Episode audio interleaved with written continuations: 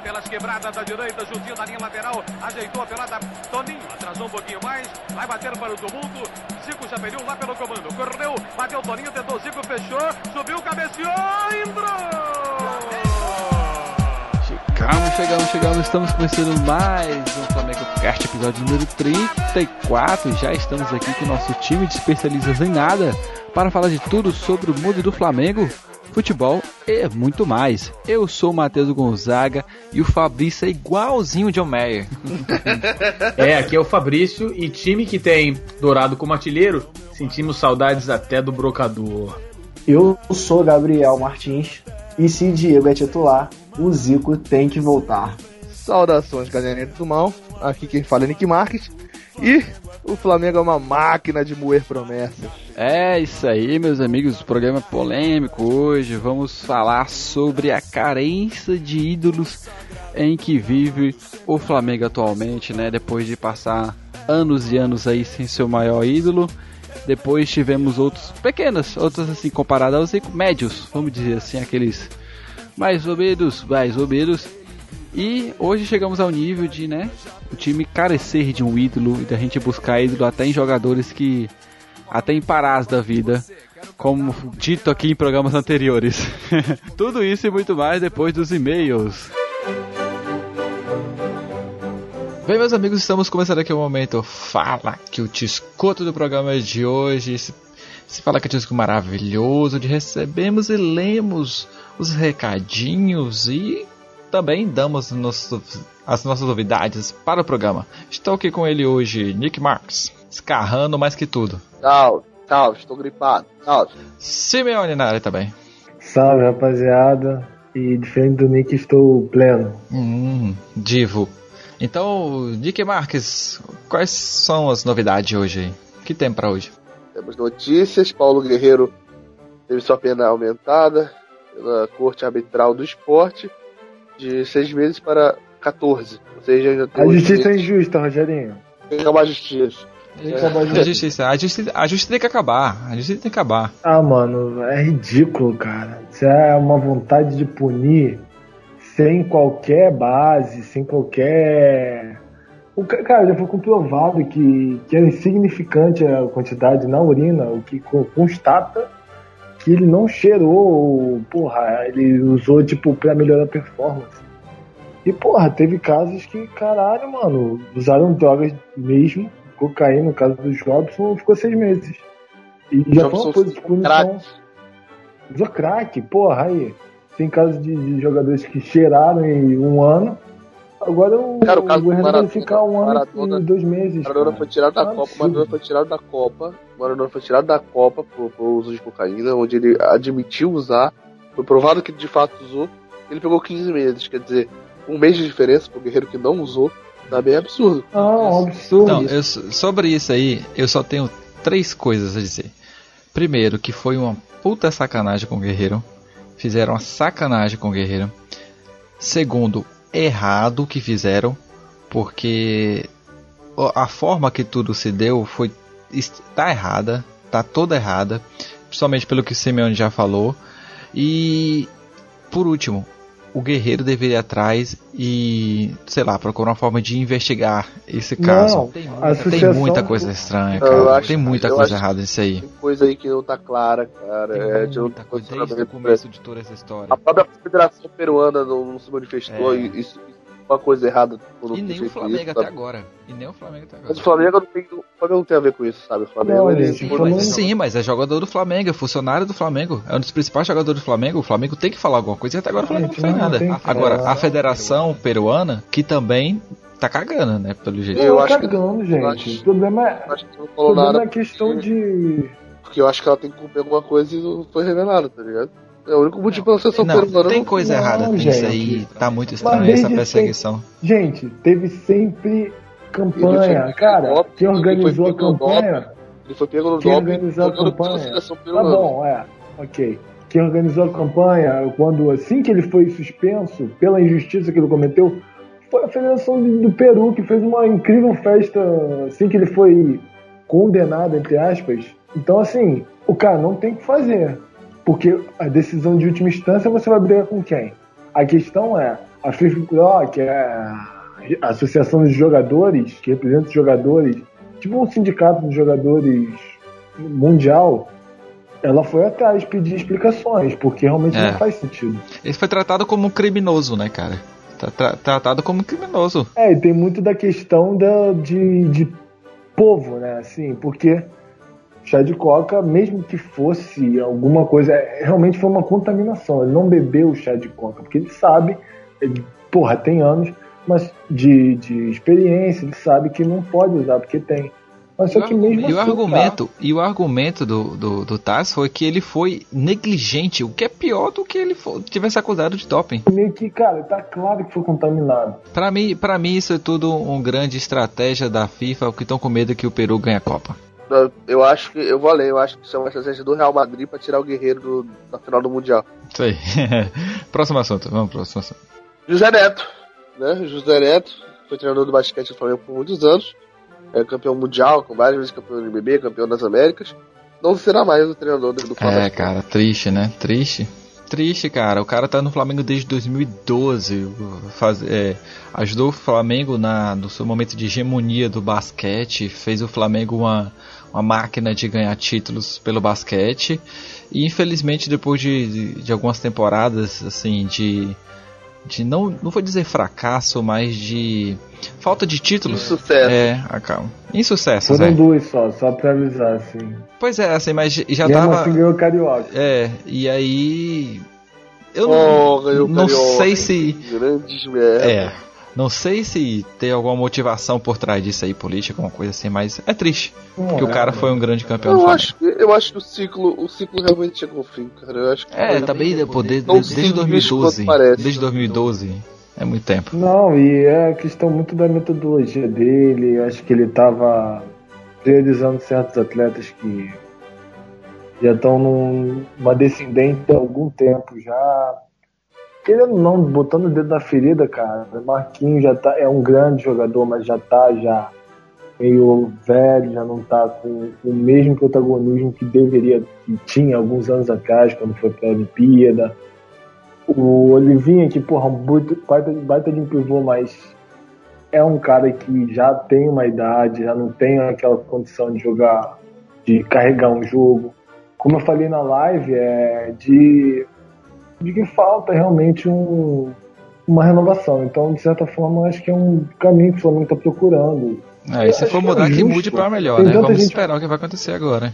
Não, mas tem tanta gente que, que, que do basquete que é muito competente, então acho que, que a procura aí tem nomes, tem nomes que possam É, vamos- agregar muito ao basquete do Flamengo. O que resta é esperar agora. É, galera, e nesse sábado, é, o jogo. Teremos o jogo de Flamengo e Vasco, né? O, o clássico do Maracanã.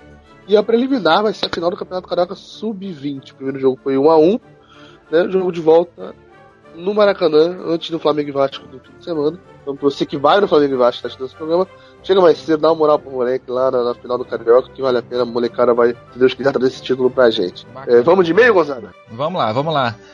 Vamos então agora aos comentários sobre o Flacast número 33, que foi tradições e competições internacionais, né? Que tivemos na semana passada.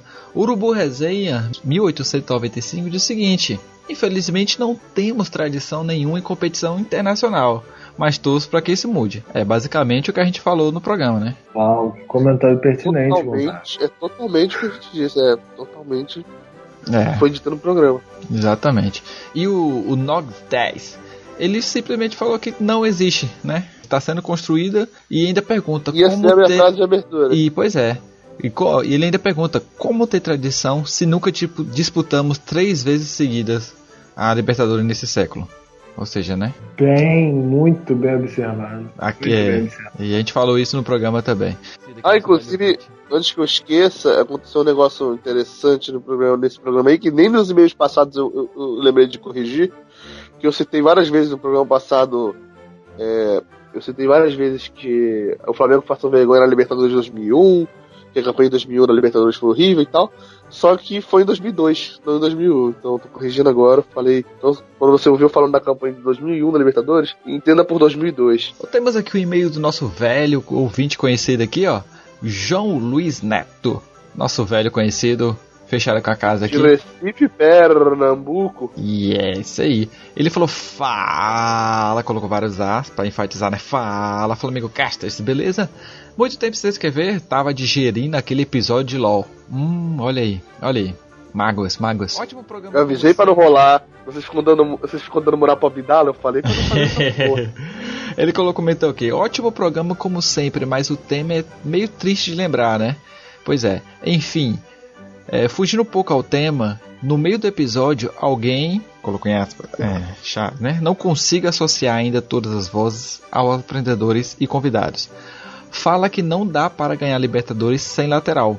Pois bem, e que tal jogar sem lateral? Aí colocou, tamo junto, Nick.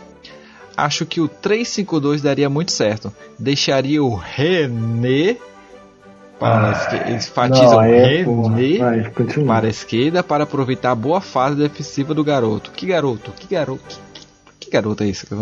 Juan centralizado e Léo Duarte pela direita. O garoto é novo para aguentar o pique e cobrir toda aquela área e tem potencial. Se treinado, pode render. E aí, o que acham? Eu acho uma puta sacanagem ele falar que o René, René, mano, o Trauco tá aí e, o cara que vem com o René. Mais um Não filho nada. Nick. É, mais um filho de. Nick, só digo isso. É. Tanto faz. Eu não quero Eu isso digo- na minha vida. Não digo nada, eu digo mais, só digo isso. Comentários pertinentes de Nicolas. Olha só. Não, mas é, é o seguinte, é, eu sou, sou um grande defensor do 352, mas eu acho que não é o momento para se usar o 352, porque eu acho que o Flamengo não tem zaga para isso, sabe? É, o Flamengo, você tem. Os principais zagueiros do Flamengo são Juan, não, é, Juan, Rodolfo e Hever, né? Quando você vai jogar num 3 com três zagueiros, só um desses pode ser titular, titular. Você não pode ter nem dois desses. Você precisa ter necessariamente dois zagueiros rápidos. E o Flamengo, esses três são muito lentos. Você teria que ter o Léo Duarte mais um zagueiro rápido. Eu não vejo hoje o Nick, Léo Duarte. Eu não vejo o Léo Nick, Duarte. tu encheu o saco com esse negócio e agora tá mandando Ah, não essa. dá. A no zaga é muito, a zaga é muito lenta. Não dá, não dá. Não tem como botar. Mas é. Mas eu defendo, Não, defendo é, as coisas. pois é. Eu tomara que Defendo, for no contato zagueiro. Não, depois, né? de- de- de- né? depois que ele falou de pôr o René, eu acho que já não, já não serve mais. Mandar um abraço aí pro João Luiz Neto, né? Que, que, que gosta da informação. E lembrando sempre, né? Já que ele citou que não, não sabe quem foi, foi o Leandro Aquino que disse que não dá pra ganhar sem lateral. É deixar. impressionante. Eu falo, é, eu não conheço esse cara não. Simeone, onde a galera pode nos achar nas redes sociais aí?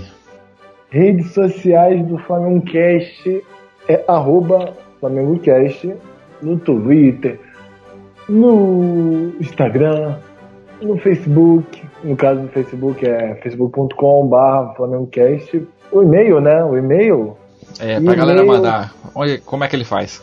o que ele faz é fala que te escuto arroba flamengocast.com.br Só lembrar que é só um A só, é só mandei É, fala que é. te escuto pra, Pra dar deixar. aquela ênfase bonita. Não, eu tô, eu tô imaginando, eu tô imaginando o ouvinte agora contando os É, as. usar, né? Ah, Fa... Exatamente. Exatamente, não precisa, é um Vai só. ser complicou É, um pouco a vida do nosso ouvinte Não, agora. é- é, eu quero lembrar a galera que também que você pode, se você que está ouvindo esse programa pode comentar no link do post, né? Você entra no site, no, no- no post, no post que esse, que esse programa foi postado, você pode comentar lá que vai ficar para sempre, daqui a anos e anos seu comentário lá. E também você pode entrar para o nosso grupo do Facebook, é Torcida Flaminhoca. Procura lá, seja membro da nossa torcida organizada, seja um membro desse programa maravilhoso, seja um amigo nosso. Entre para o nosso grupinho. O Nick tá procurando novos grupinho. amigos aí. Aí você você vai lá e É. Eu tô reformulando a minha, a minha, a minha ro- roda de amigos. a lista de você contatos. quiser- assim. É, se você Amigo? quiser jogar sinuca, se você quiser jogar sinuca, Amigos? O que, que é amigo, gente? Eu não sei o que é isso, não, cara. Gente, eu tô preso. Não sei se você, você ouvinte, tá sabendo. Eu tô Simone, preso. a, gente, a, galera não precisa saber que. A galera não precisa saber. Não, a gente odeia, preciso gritar que eu tô preso na redoma do, do Falando Cast. Eu não consigo sair desse podcast, socorro, gente. Pelo amor de Deus, me liberte.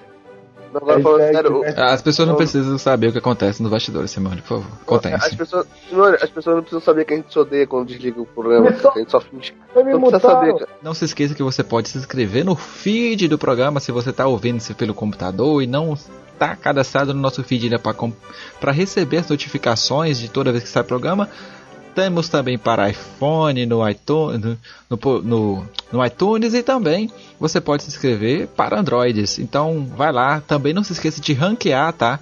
De avaliar o nosso, nosso podcast para que a gente receba mais é, ouvintes e pessoas possam saber mais sobre o nosso programa. E também não se esqueça, um recado rápido aqui para acabar, que temos todo domingo nossa live no YouTube, que você pode acompanhar no nosso canal também, onde você vai ver Olha, nossas faces e, e, e as nossas caras feias através do YouTube na live aos domingos. Então, é isso aí. Exatamente. E hoje tem jogo, já que hoje tem jogo, quem vai ser titular na lateral direita provavelmente hoje? O Gonzaga. Olha, eu acho que tá bem difícil, né? Tá meio complicado, mas. Caraca, mano, eu não sei se. Eu acho que Rodinei. Eu prefiro Rodinei do que parar, porque eu não aguento ver o Pará cruzando. Já que você chamou. Não, já que você. Não. Já que você não, prefere o Rodinei. Não, ele só vai ser titular se ele chamar o, o próximo bloco. Só isso. Ah, então se ele não chamar o próximo bloco, vai jogar o Pará? Ixi, não, então, então chama, porra, chama. pelo amor de Deus. Não, chama. Chama, Rodinei. Chama, chama. Pelo amor de Deus, chama, Rodinei. Vem, próximo bloco. Tamo junto.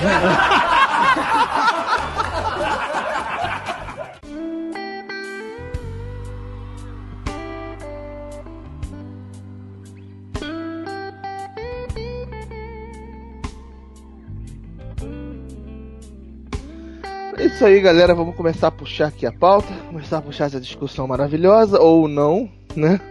Mas eu quero já, é, como a gente tem aqui na pauta, puxar já, já um ponto a se discutir, que é realmente a carência de ídolos do Flamengo. Se dá é, o Flamengo não ganhar títulos nesse tempo, porque o último grande ídolo que a gente teve, se a gente puder é, colocar em ídolo, realmente foi como o Fabrício disse, foi o Hernani Brocador. Talvez foi o grande último ídolo que, que, o Flamengo teve, assim, realmente, pelo menos da torcida e tal. E de lá pra cá, né, o último título que o Flamengo teve também foi com o Hernando Brocador, e de lá pra cá não conquistamos nada, e consequentemente não tivemos grandes ídolos. Como assim você vai ignorar o gol de Massa Araújo no final do Carioca? Ah, Como assim, cara? Ídolo, né, cara? Então, o último Como título assim? relevante realmente que nós tivemos foi com o Hernando Brocador na Copa do Brasil. De lá pra cá não ganhamos nada e consequentemente não tivemos ídolos. Tá estreitamente ligado uma coisa a outra? Eu acho que sim. Se você me perguntar, eu diria que sim. É, eu acho que é muito difícil. É possível que surja um ídolo sem um título, mas é muito mais comum o título, uh, o ídolo vir com o título, né? Se não ganha nada é difícil. Ainda mais no Flamengo, né? O Flamengo é uma panela de pressão horrível, né, cara? Começa a não ganhar, começa a ferver tudo, não importa. A galera começa a metralhar para tudo quanto é lado, né? Vira é a mesma coisa. A pressão que acontece no Flamengo vira fica completamente desproporcional. Sem título, sem ídolo. Mas é, é, A gente sabe que é possível sim uma pessoa ser ídolo sem conquistar título. A gente tem o exemplo do Sávio, né? Que a gente inclusive entrevistou esse ano. O Sávio não conquistou nenhum título de relevância. Esteve presente no, no, no Brasileiro de 92, mas ele era um moleque ainda, subiu da base, não, não, não foi importante nessa conquista. Mas se tornou um ídolo da torcida, do clube, mesmo sem conquistar nada tão grande. E a gente pode citar outros que não conquistaram nenhum grande título de, de relevância, mas que são ídolos da torcida, do time, mas claro que um título ajuda é, de uma forma absurda. Né? Acho que isso vai muito. Lembra lá, vamos voltar lá naquele programa que a gente gravou com o Tigu sobre ídolos e xodós, que a gente tentou definir o que, que era um ídolo, o que, que era um xodó, e a gente chegou à conclusão que o Brocador era mais um xodó do que um ídolo. Xodó. Xodó. Exatamente. Eu acho que. Eu não concordo quando, quando vocês falaram que o último ídolo foi o Brocador. Para mim, o último ídolo do Flamengo foi o Adriano. O grande ídolo. Acho que o, o, Porque, na verdade, a gente sabia que o Brocador não era um grande jogador, uhum. né? Ele, ele passou aquela fase milagre, né? Que a bola batia na orelha dele, na costela, na, no ombro e a bola entrava, né? Aquela coisa impressionante. Ele nunca mais conseguiu repetir aquela performance. E o time do Flamengo não era um grande time, né? Ah, o cara é um Nunes, né? O cara é fraco no meio de milhões de craques Beleza, não, o time do Flamengo era ruim e ele deu muita sorte. Mas a torcida adorava, né? A torcida adorava o brocador porque a bola, ele tinha, como dizia o meu pai, meu pai que era jogador do Bangu, né? Meu pai dizia, a bola bate na orelha e entra, né? O orelhudo da sorte. Meu pai chamava ele de orelhudo da sorte. Pois é, por isso mesmo que na, no programa a gente tentou definir assim, né? O que que dava, era, qual era o, o, a diferença entre o ídolo e um xodó, e a gente chegou à conclusão de que o, o brocador era apenas um xodó, um grande xodó que o Flamengo tinha, e, e, não chegava a ser um ídolo, né? Porque também, apesar de só passou pouco tempo no Flamengo, e foi um título expressivo, logicamente, porém não ao peso de um Adriano, de um cara do tamanho do, Adi- do Adriano. né? E, e a gente, inclusive, a gente, inclusive, né, nesse programa falou que o Adriano se encaixava exatamente, se você for dividir porcentagem ídolo, xodó, o jogador é tanto, tantos por cento ídolo, tantos por cento xodó, a gente viu o Adriano como um cara que estava exatamente no meio. 50% ídolo, 50% xodó. Ele era o equilíbrio entre ser um ídolo e ser um xodó. Não sei se alguém aqui concorda com isso, mas, enfim. Eu acho o Adriano um ídolo, cara. A comoção que existe em volta do nome do Adriano, toda vez que ele aparece na televisão, volta de Dico, de Dico, de Dico. Você não vê nada disso com o brocador, né? Você vê ocasionalmente, mas em proporção muito, muito menor, né? O Adriano chega na TV, tira a camisa, ele tá magro, a galera fala: bota no Flamengo, bota no Flamengo! Aquela. Já serve pra voltar, né? Pois é. E aí entra muito, e aí entra muito no nosso tema de hoje, né? Que ao, a que ponto a gente chegou ao ponto de querer a carência que a gente tem hoje de um ídolo de pedir ídolos como o cara como o Adriano, que está não sei quantos anos sem jogar, de volta. Como se ele fosse o chegar e magicamente acontecer é, um reboliço e o Flamengo for campeão de alguma coisa. Que é, eu acho que o maior responsável po- pela carência de ídolos no Flamengo hoje em dia, né? se deve muito à identificação dele também com o clube, né, cara? É da casa, vem da base, passou por um momento difícil lá fora, voltou, ainda mais com a situação da sua família, retornou de uma forma que ninguém acreditava, nem ele mesmo acreditava muito, mas com muito esforço conseguiu. Um time que era improvável, Petkovic voltando também por dívida, acabou que tudo funcionou. E eu concordo com o que o nosso amigo falou. O Brocador, para mim, ele não é ídolo, mas é um cara que conseguiu marcar a presença ali e ficar de uma forma inesquecível na história do Flamengo. Mas ídolo, chamar ele de ídolo, acho que isso é um termo muito forte pro Brocador. Já pro Adriano, não. O Adriano, sem dúvida, a cada momento que ele aparece, ele vai ser lembrado, e ainda que ele não apareça, vai sempre ser lembrado o Didico, eterno Didico, que ajudou a gente aí nesse campeonato brasileiro de 2009. Peça fundamental, peça-chave e foi inesquecível, cara. Mas vocês veem algum jogador nesse time do Flamengo é, com, com condições de se tornar um ídolo sem ganhar títulos? Algum cara tão grande assim, tão bom assim? Rapaz, sem ganhar título. Não. Talvez. Talvez o Diego Alves. Talvez eu, o Diego pensei, Alves. eu pensei em outro nome. Eu pensei no Cueja. Se o Cueja renovar aí por uns 4 anos, ficar ali. Pode ser. É o mais identificado, né? Do elenco é o mais identificado. Coelho pode ser. É, é possível. É, de- depende muito ah, de como o time vai começar a jogar também. Ah, ele, tá, ele tá saindo muito bem sendo o único volante do time. né? Ele vai melhorar ainda com o Paquetá ajudando na saída de bola. Agora, se ele pegar um, um cabeçudo do lado dele e o time começar a jogar mal, eu acho que ele não vai conseguir essa mesma exposição que ele está tendo agora. Eu acho que o volante é, na minha opinião, é, o volante precisa de outros jogadores para ser grande na, na- na parte de passe de bola e armação de jogada. Ele pode ser grande na marcação, mas se o cara não conseguir um time que funcione do lado dele, ele nunca vai ser um grande passador, um passador que faça a diferença. Ah, e então ele, ele tem essa dependência do Flamengo, mas eu concordo que o Cuejar é um, é um jogador que pode. Eu falei o Diego Alves, porque o Diego Alves pode começar a fechar o gol e fazer aquele monte de jogo absurdo. E eu acho, observando ele jogar, ele, ele organiza a defesa, ele tem uma coisa de liderança. Hoje, na transmissão lá do TV Coluna, eu tava olhando ele é, na roda de jogadores antes do começo do jogo, ele tava berrando com o time, falando, ele já tá virando o líder desse time. Então, se o cara começar a fechar o gol da maneira que ele fechou em alguns anos no Valência, ele vai, eu acho que ele pode ser um candidato. E aí, no caso de- de- do Diego Alves, é, vai o que é a responsabilidade do goleiro, né? Fazer defesas importantes e em jogos importantes. Se ele conseguir fazer isso e ajudar o Flamengo, digamos o César, o César chegou a, a- a- perto, né, de se tornar, de se consagrar um ídolo em uma sul-americana. Se ele tivesse, digamos, se o Flamengo tivesse conquistado, sem dúvidas o, é, o nome dele estaria entre o talvez o mais alto é, assim, a, a levar o status de ídolo devido à grande defesa que ele fez de pênalti e tudo mais ele tivesse é, se o Flamengo tivesse conseguido al- algo desse tipo agora o Diego Alves se conseguir fa- um título né principalmente o goleiro é mais complicado você tirando o, o Rogério Ceni no São Paulo que foi anos e anos e anos de história é, e também gols importantes também, né? E aí você tem que. Aí você leva em consideração. O Diego Alves conquistando um título pro Flamengo, fazendo defesas importantes, sem sombra de dúvidas, vai se tornar um ídolo. É. é eu perguntei isso porque é, eu falei do mas tem jogadores, por exemplo, com o Fábio Luciano. Fábio Luciano pra vocês é ídolo do Flamengo? Cara, Pô, eu cara. acho que foi um, foi um, grande zagueiro, mas não sei, eu não, não, considero. Eu sei que a galera talvez se considere, mas uh, eu realmente não acho que não tem, não tem tanto tempo assim de Flamengo para virar ídolo, né? Eu, sei lá. Acho que é identificado, sei. né? A palavra-chave é. é identificado, né? Mas ídolo ídolo é a palavra muito forte, cara. Muito forte com a, com a identificação do Flamengo. Acho uma palavra muito forte, ídolo. Falando nessa, nessa hora de zagueiro, e o Rogério Angelim? Ronaldo Angelim? Ronaldo Angelim é, é uma peça fundamental para até uma pergunta que eu ia fazer. Eu, vou falar qual é, mas antes de responder do Ronaldo Angelim, que eu ia perguntar o seguinte: qual jogador do elenco do Flamengo tem potencial para se tornar ídolo? Claro que a gente sabe que qualquer um que fizer um gol de título, como o caso do Ronaldo Angelim, vai ser ídolo, inevitavelmente. O cara fizer o gol do título da Libertadores, pode ser o Romulo Pará que vai virar ídolo para sempre. Fez o gol do título da Libertadores, entendeu? A exceção desses casos, a pergunta é a seguinte: qual jogador você acha que teria o potencial para se tornar ídolo? Mas antes de eu puxar essa pergunta, vamos falar do Ronaldo Angelim um pouco aí, né, cara? Até que ponto ele é ídolo pelo gol e até que ponto ele é ídolo pelo, pela identificação, pelo que jogava e tal. Vocês conseguem dar uma decifrada nisso?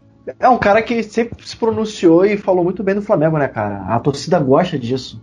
As declarações que o jogador dá, a forma como ele fala do Flamengo, como ele trata o Flamengo com carinho, ainda mais na cidade dele, né, cara? Pra onde ele vai, ele sempre ia com a camisa do Flamengo, sempre falava bem do Flamengo, fazia vários eventos de caridade ali, botando o nome do Flamengo à frente. Isso faz a total diferença, entendeu? Passou por um momento difícil no ano de 2009, poderia ter apontado a perna, superou todo aquele problema, fez o gol do título. Tudo isso a gente conta, sem falar a quantidade de tempo que ele ficou no Flamengo também. Entendeu? Acho que por isso a passagem dele acaba sendo um pouco mais marcante do que a do, do outro zagueiro, Fábio, entendeu? Concordo, em gênero, número e grau. O Ronaldo Angelim virou ídolo com o gol. E depois ele abraçou essa ideia de ser ídolo do Flamengo e começou a vender a flamenguidade dele por tudo quanto é canto, né? Ele, é, não estou falando mal dele não, eu até gosto, gosto do Ronaldo Angelim, acho que ele foi um bom zagueiro. Uh, virou ídolo por conta do gol e soube manter, né? Agora, a questão do potencial do, do, do elenco de hoje é uma coisa mais, uma análise bem mais complicada, porque é um exercício de futurologia complicado, né? Eu tenho a tendência. Quer que responda agora, Nico, ou você quer, fazer, quer comentar mais alguma coisa? Não, eu, eu acho que eu concordo com vocês pra caramba, inclusive até puxar essa questão da, da postura, né, cara? É, apesar de que vai ser tema da nossa pauta, aquela questão de, de declarações, fatores da campo tá mais pra frente, mas realmente o cara ter a postura de Flamengo, tipo, o cara pode jogar porque for, mas acho que muito mais você ter a postura, ter a, ter a, a figura do Flamengo em você, te ajuda ainda mais, assim, a, pelo menos cair nas graças. A, pelo menos ser um xodó, né, cara? Cair nas graças da torcida, né, cara? E você sendo um xodó, você tem mais chance de tornar um ídolo com títulos, etc. É, como eu, o a gente falou do caso do Hernani, né, cara? Se o Hernani tivesse ficado mais tempo do Flamengo e conquistado outros títulos depois da Copa do Brasil, de ídolo ele poderia se tornar um xodó, né? Já que a gente não considera ele um ídolo. Né? Isso aí é inevitável. Então, eu acho que a postura, o cara se identificar com não só com a torcida, mas com o que é o Flamengo, com aquilo que a gente reconhece como sendo o Flamengo, é fundamental para se tornar um ídolo, né, cara? Concordo. Só a única coisa do, do brocador, voltando pro, pro Hernandes, cara, é que eu acho que o que aconteceu com ele naquele período, naquele ano, cara, foi um milagre. Um milagre. Eu acho que se ele ficasse. Ele correria o risco, se ele tivesse ficado mais tempo no Flamengo, de não de virar um ídolo, mas de desvirar um xodó. Porque ele, tecnicamente, era um jogador sofrível, né, cara? Era um jogador com deficiências muito sérias. Uh, ele, tanto é que ele, ele tem dificuldade ainda de fazer a carreira dele decolar novamente, né? Em times que eram melhores do que o Flamengo, diga-se de passagem. O time de 2013 do Flamengo teve aquele momento mágico, né? Na Copa do Brasil, mas era um time, time limitado, né? Bem limitado. Carlos Eduardo, né? Craque do time. Concordo perfeitamente. Grande, né? Carlos Eduardo. Concordo perfeitamente. Tanto é que naquele ano a gente quase foi rebaixado, né? 2013 a gente quase foi rebaixado, era o ano que a gente mais via o Flamengo rifando a bola, não criava jogada. Só na Copa do Brasil que o Flamengo decidiu jogar com a bola no chão. E conseguiu ali o título. E eu acho que o, Brocador saiu no momento certo, cara. Ele saiu no momento certo. Ele sabe da limitação dele, ele é um jogador completamente limitado, entendeu? Mas era um ano ali que parece que Deus abençoou ele e falou: Brocador, você vai brocar. Simples assim, entendeu? E ele brocou, ajudou saiu e não conseguiu fazer mais nada fora, né? Mas deixou ali o, a sua marca no Flamengo. Xodó. Xodó. Não tem. Eu acho que não tem futebol, nem liderança para ser ídolo, cara. Por, por então mais que eu eu, não seja... vou nem. Então eu não vou nem puxar o Obina. Ah, o, o, mas o Obina é um xodozão, cara. O Obina é um xodozão.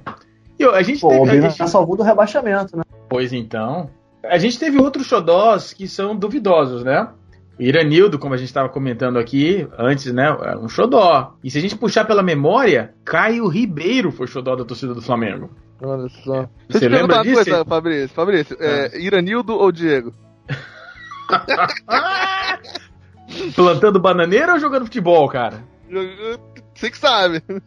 Ó, não dá, não dá. Eu- a galera cornetou muito o Diego aí quando o Diego tava em baixa, jogaram pipoca no aeroporto, aquela presepada toda que aconteceu. Agora não dá nem pra comparar, né, cara? Nem, não, dá nem pra, não dá nem pra saída.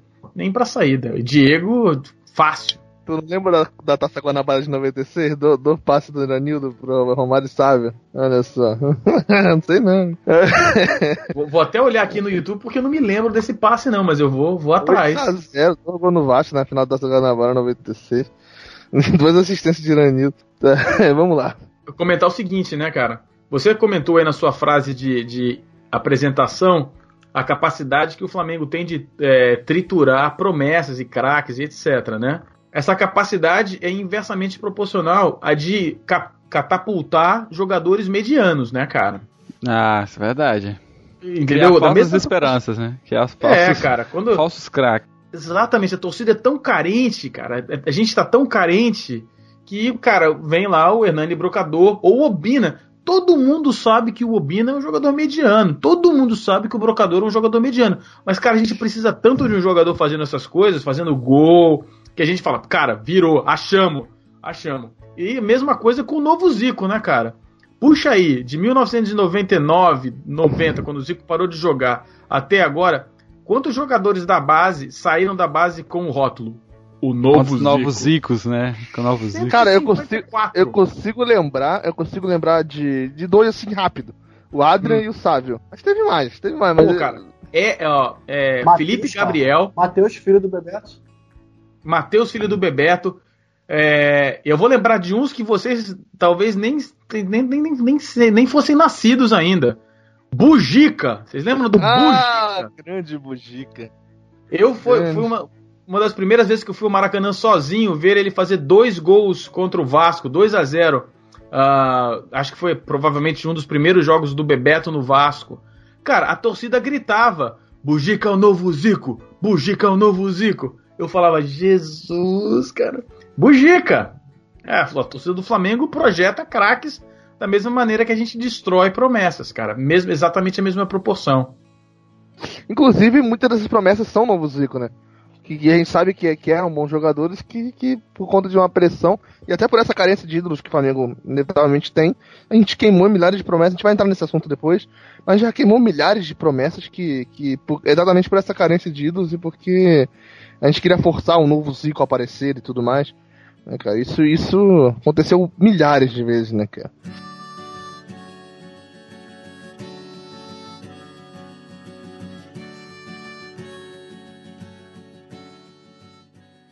Agora, antes da gente entrar nesse assunto, questão de promessas e tudo mais, né? Eu vou engatar o próximo assunto da pauta, que é a questão da a ausência dessa figura, de você não ter um ídolo em campo, você não ter. Ah, o Zico não vai jogar. Tipo assim, na época a gente, tipo, vamos ver o jogo do Flamengo, mesmo que não valha nada, pô, o Zico tá em campo e tal, você tem esse ídolo. Você quer ver a pessoa. Você não ter essa, essa figura, ou ter ou não ter essa figura em campo, é, o quanto isso influencia no interesse e no desinteresse da torcida para com o Flamengo, né, cara? Ah, eu, eu acho que influencia muito, cara. Ah, eu me lembro, posso, tô, tô entregando minha idade aqui também, né, cara? Ah, eu me lembro ah, quando o Zico saiu do jogo em 89 contra o Botafogo, o jogo 0 a 0 ele saiu, eu tava no Maracanã, ele saiu do campo, foi substituído, cara. O time do Flamengo psicologicamente morreu, cara. Morreu. O time deu aquela esfriada e o Botafogo, aquele gol trágico do, é, do Maurício de cabeça, né, cara? Ele empurra o Leonardo 15 metros e faz o gol. o time do Flamengo tava, já estava abatido moralmente com a saída do Zico. A importância do, do líder, né, do ídolo, não é só a qualidade técnica, né, que é realmente muito importante, mas é a presença em campo, é a interferência com o árbitro, é, o, é, a marcação que, que é preciso em volta desse cara, entendeu? Não é simplesmente uh, a presença do jogador em si, pelo talento e desequilíbrio. É tudo que envolve o cara dentro de campo. Então, a falta desse ídolo uh, influencia em, em 300 outras coisas, né? Não é só o, o, o gol, né? Ou a jogada. É isso, todo, todos esses, esses aspectos que você falou aí, eu vejo no Diego Alves. Que, que é o cara que é, você faz presente em campo, é, que é o cara que cobra quando precisa cobrar o time. A gente até entrou numa discussão aqui, é, eu, eu Nick e o pessoal, em alguns outros programas, que, que o Diego Alves já deveria estar como capitão do time hoje. Pela responsabilidade que ele tem, pela liderança que ele tem, né? E, e, e essa questão de a gente assim, acabar na, na ânsia de querer novos ídolos, a gente acaba perdendo outros né, que poderia ter. Digamos hoje, quando a gente vê um, no Vinícius Júnior ano passado, cara, quando, sub, quando subiu, a galera que queria que ele já subisse é, indo pra final de Mundial, querendo dar drible em, em, em, todo mundo, querer que fosse. Putz, já é, com 16 anos. O Zico, nem o Zico é, demorou mais. O Zico subiu, depois voltou um tempo para base de novo, para jogar de novo, para ganhar mais, é, mais preparo. E depois voltou e despontou, cara o Paquetá, é, fala que nem o Reclaus, o Paquetá, quando subiu, demorou um pouco para se despontar, saca? Ele foi, é, chegou, subiu com o Murici, e aí depois a gente é, passou um tempo fora, e Rueda, que então colocou ele para jogar, e aos poucos ele foi virando esse monstro que ele tá hoje. E aí, com o tempo e, e calma, que sem a torcida querer que ele resolva os problemas do Flamengo tudo de uma vez, sem queimar sem que é aquela coisa, né? Aí cabe ao clube saber fazer esses passos, mesmo que a torcida fica, fique é, pedindo, pedindo, pedindo, saber é, com cautela, né? Colocar o jogador com cautela para que ele desenvolva o futebol. Hoje o cara que eu vejo dois caras da base hoje que que tem grandes chances de subir e serem novos Paquetás e Vinícius Júnior no Flamengo, que é o, o Lincoln, pela capacidade dele, e o Jean Lucas, se o Flamengo souber cuidar deles, eles têm chance de ser chegar no mesmo nível que hoje o Paquetá e o Vinícius Júnior já está, titularidade e tudo mais. Espero que você esteja certo. Uma coisa que eu acho assim, de extrema importância, porque a nossa torcida, assim como ela tem a capacidade de construir, ela tem a capacidade também de destruir, porque muitas vezes a gente pede aquele jogador, é um marketing feito em cima da imagem daquele jogador, e a gente acaba acreditando que ele realmente é aquilo tudo. E aí a torcida empolga, e muitos não acompanham a base. Escutam sim, de boca. Sim. Ó, na base tem um rapaz lá que joga muito. Joga muito.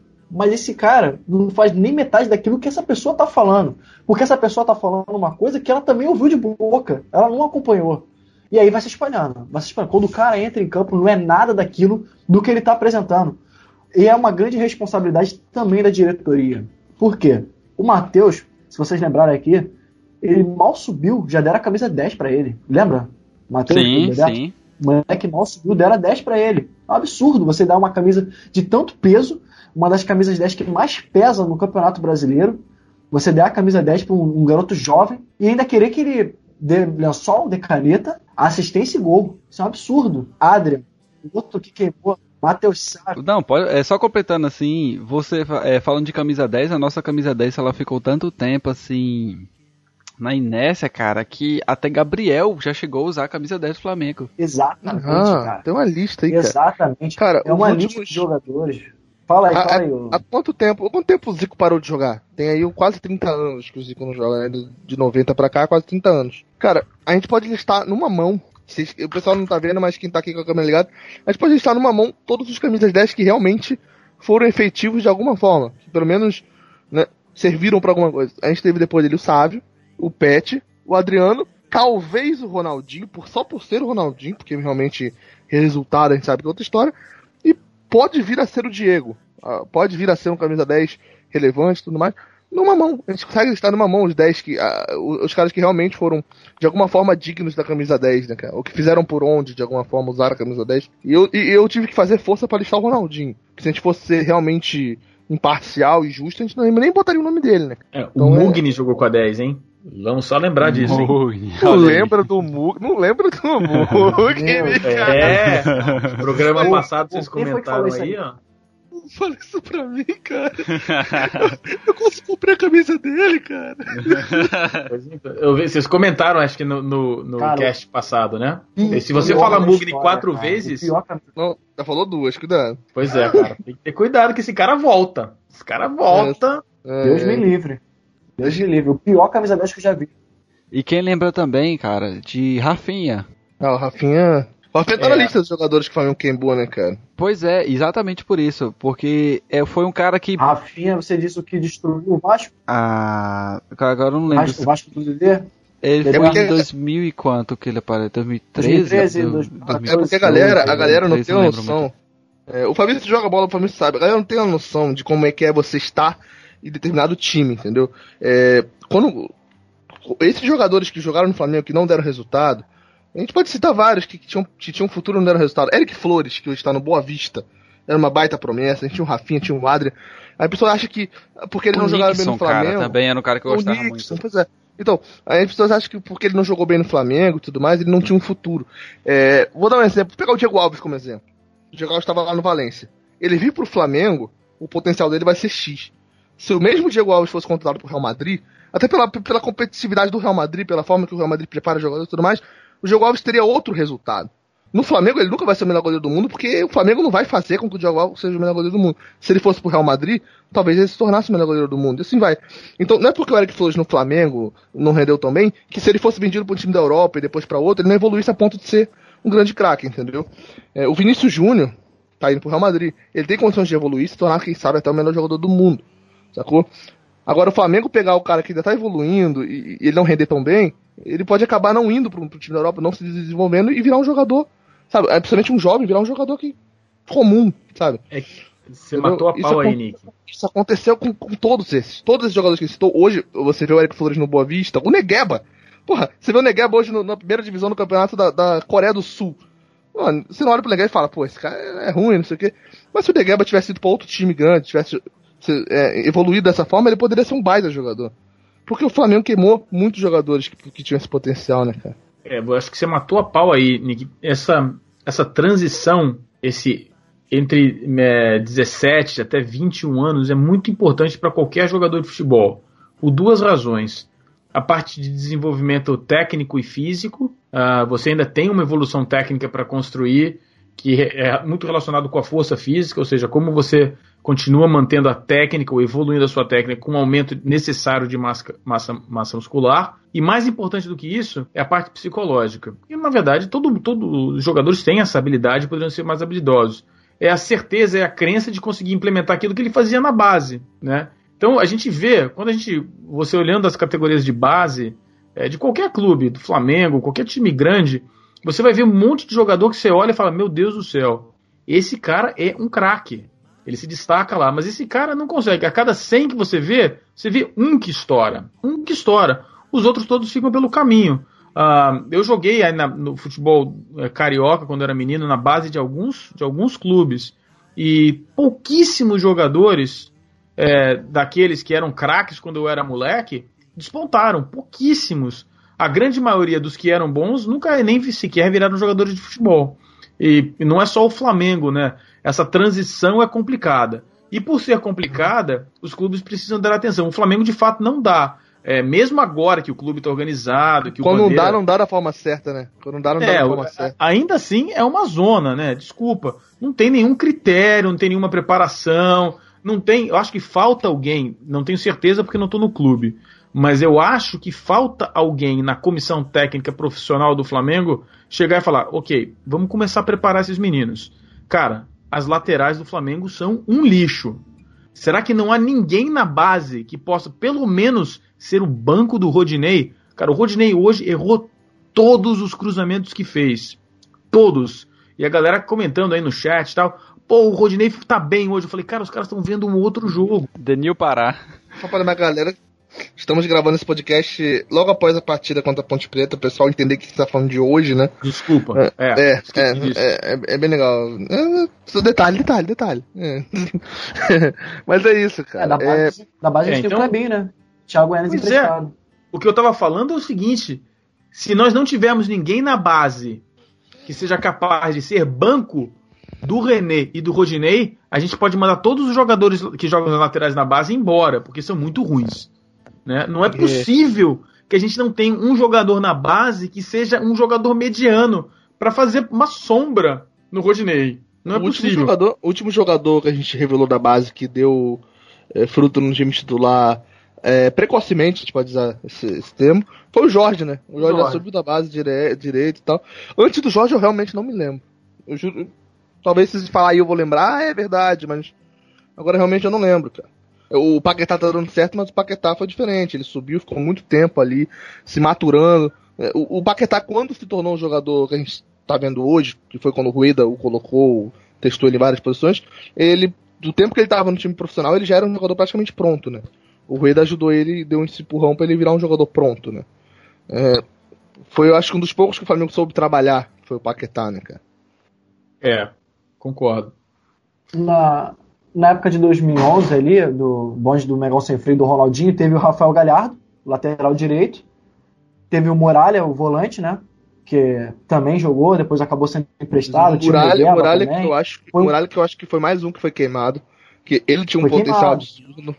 Exatamente. Eram jogadores que tinham potencial. O Rafael Galhardo era um jogador que batia bem na bola, sabia bater falta, entendeu? Sabe bater falta, mas era um jogador completamente técnico. Ele não fazia o perfil da nossa lateral direita que a gente queria naquela época de extrema velocidade e tudo mais. Ele era mais de segurar a bola, entendeu? Por isso O- acabou o, Galhardo, o. Galhardo era o titular na, na ocasião que ele tá- é, ele era o titular da seleção brasileira é, olímpica e sub, sub acho que não sei se era sub-17, sub-20. Por muito tempo ele foi lateral direito da seleção que tinha o Neymar, tinha o Lucas, né, o Lucas Moura, tinha essa, essa galera aí.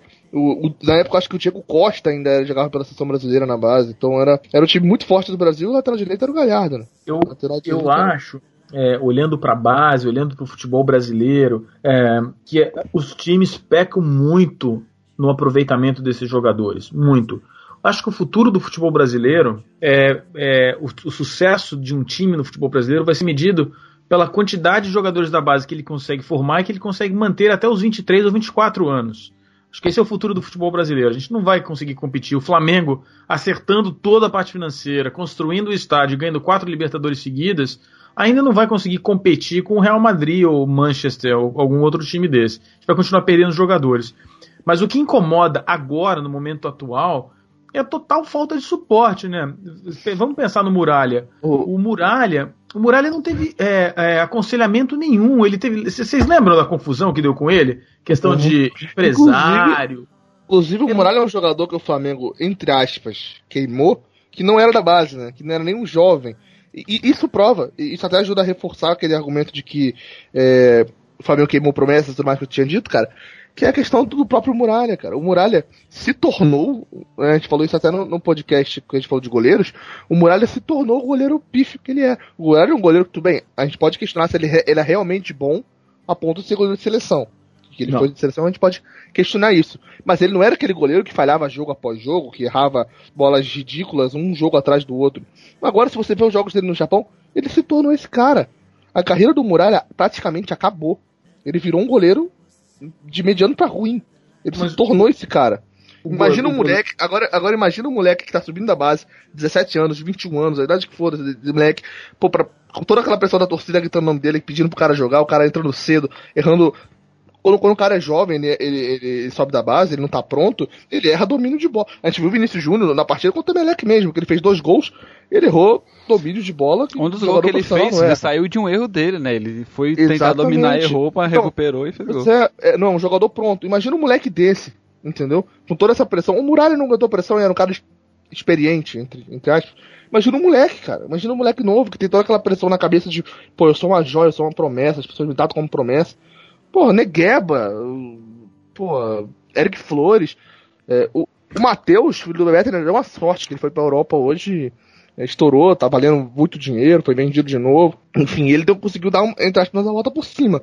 Mas ele nunca vai ser o jogador que ele poderia ter sido, né, cara? O Matheus, filho do Bebeto, cara. Foi Ah, pra sim. Europa, conseguiu ainda ir pra lá, conseguiu ainda jogar lá no, no futebol português, deu uma evoluída, mas nunca vai ser o jogador que ele poderia ter sido, né, cara? Porque essa, essa transição, essa idade é muito importante para a formação do jogador. São muito poucos os jogadores que conseguem reverter um problema sério na carreira ou uma perda naquele período. Então, por exemplo, eh, o Flamengo tinha uma, uma safra muito boa, mas excelente de jogadores que veio logo depois da safra de Marcelinho, Marquinhos, de Jalminha. Era muito boa. É, o Sávio é, acho- é uma, eu acho que é o Paulo Nunes- abaixo da. Paulo Nunes, Paulo Nunes também era. Júnior Baiano. Júnior Baiano. É Exatamente. essa safra campeã da, da Copinha de, de 91. A, a, a safra que veio logo abaixo também era uma safra muito boa. Não tão boa quanto aquela, mas também muito boa. E eu acompanhei de perto, porque eu jogava com alguns desses, desses moleques e tal. Ninguém, ninguém apareceu pro futebol, exceção. O Sávio é de uma ainda mais abaixo do que essa, né? Ninguém foi pro futebol porque naquela, naquela transição, é, porque o Flamengo tinha no time principal tinha o Renato Gaúcho, tinha o Júnior, tinha o Gaúcho. Esses jogadores foram represados, alguns ficaram no Flamengo por mais um ano, a maioria foi vendida e a safra depois foi toda espalhada. A maioria desses jogadores foi vendido para o interior de São Paulo. Ah, praticamente nenhum jogador sequer virou profissional. Por quê? Porque essa transição é aquilo que você falou. É o, o jogador tem que sair do Flamengo para ele evoluir é, tecnicamente, taticamente, ele tem que ir para um time grande. Ele tem que, tem que ir para um time que melhore a condição física e a condição é, tática dele. Se ele sai do Júnior do Flamengo e vai jogar, vira profissional e vai jogar no Araçatuba, nada contra o Araçatuba, todo respeito, a evolução tática daquele jogador praticamente acaba. A evolução técnica também. Esse jogador precisa ser lapidado e esse processo de lapidação acontece normalmente em um campeonato mais exigente, com um time mais exigente também, entendeu? eu vou ser ainda mais é, é, crítico nesse sentido. Eu concordo exatamente.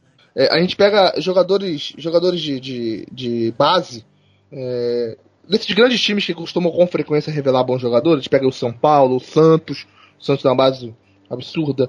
É, até o Fluminense, o Fluminense é, é, revela bons jogadores com uma é, até mais, mais facilidade que o Flamengo nesse sentido, até porque o Flamengo queima muitos. É, quando eles estão num bom time da base, porque esses times costumam ter sempre bons times da base, e sobem pro profissional, a maioria dos jogadores sobe pro profissional é porque o time não tá tão bem, ah, vamos buscar na base a solução, a gente sabe como é que é. Quando eles sobem da base e vão pro time profissional, que não é nem tão bom quanto o time que jogava na base, porque eles costumam ter bons times na base, pega o time profissional, no, no, no, no Deus nos acuda, meu Deus, vamos achar solução na base. O próprio time que ele sobe, ele não, ele não consegue ter essa evolução. Porque o time que ele jogava na base era mais organizado do que o time profissional. Era, era, tinha mais qualidade do que o time profissional. Entendeu? É, e aí a evolução. Aí o que acontece? Em vez de você evoluir um bom jogador, você queima ele nos profissionais, né, cara? E aconteceu isso muito com o Flamengo. Muito. Você sobe o moleque com uma esperança e ele não rende porque o time é uma merda. É. Você falando em, em merda, por exemplo, o que, o que o Zé Ricardo fez com o Matheus Sávio, né, cara? Vocês se lembram? O cara, o, o, o, o, o Matheus Sávio errou no jogo contra o São Lourenço. Nem foi um erro absurdo, não foi? Ele entendeu? Deu, errou Não, eu achei mais né? erro. Eu achei mais erro de quem colocou ele ali do que dele mesmo, né, cara? Sem dúvida nenhuma. Você lembra o que aconteceu no jogo seguinte, quando ele marcou um gol, num cruzamento errado ele marcou um gol? O menino caiu, caiu de joelho, chorando. chorando. Cara, aquele moleque, quando eu vi aquilo, eu falei, cara, esse moleque acabou, cara. A preparação psicológica do moleque acabou. Tá? Se o cara que fizesse o gol fosse pra torcida, batendo no peito, falando, eu sou foda! Você vi- Mas o cara caiu chorando num gol contra o Atlético Goianiense, que foi rebaixado com 140 rodadas de antecedência. Sabe, a gente destruiu aquele jogador. É, Destruiu, certamente destruiu. não Tanto é um que depois ele, ele, ele não era tão ruim quanto. Não, era ele era um bom, cara. Ele Ele, um potencial. era bom, cara. O time que foi campeão da Copinha, que tinha, tinha bom jogo, tinha o Paquetá, tinha o Viseu, tinha o, o moleque Trindade, que eu nem sei onde foi parar, que era um baita volante. E- esse time da. Copinha, Patrick, o camisa 10 era o Matheus Sávio. Exatamente. Inclusive- Outra coisa também Ele fez importante. fez gol no Pacaembu na final contra o Corinthians. O Corinthians estava ganhando por 10x0, o Flamengo empatou, foi pros pênaltis. Um dos gols foi do, do, do Matheus Sávio. Do Matheus Salve, isso. E o Patrick finalizou depois no- nos pênaltis. É importante também falar, cara, é a forma como você coloca o jogador e a posição onde você vai colocar esse jogador. O Matheus Salve, ele colocou na ponta direita, tirou o Berril, se não me engano, no jogo contra o São Lourenço, colocou lá o Matheus Salve na ponta direita para fazer aquela posição. O Matheus Salve não é ponta direita, ele é meio de campo. Essa forma de querer improvisar jogador em determinadas funções, isso acaba com o jogador, acaba com o jogador. Principalmente o Um moleque. exemplo né? até do, do Flamengo. Exatamente. Se a gente pegar, por exemplo, a- o momento atual do Flamengo, muitas vezes a gente cobra o Paquetá uma coisa que ele não é obrigado a fazer, pô. Com excelência, que ele faz a ponta direita, faz a ponta esquerda. E olha que o Paquetá ele conseguiu fazer proezas, viu? Exatamente, até atacante. Aí o moleque consegue ser atacante, ponta esquerda, ponta direita, meio campo, até se ele quiser um segundo volante.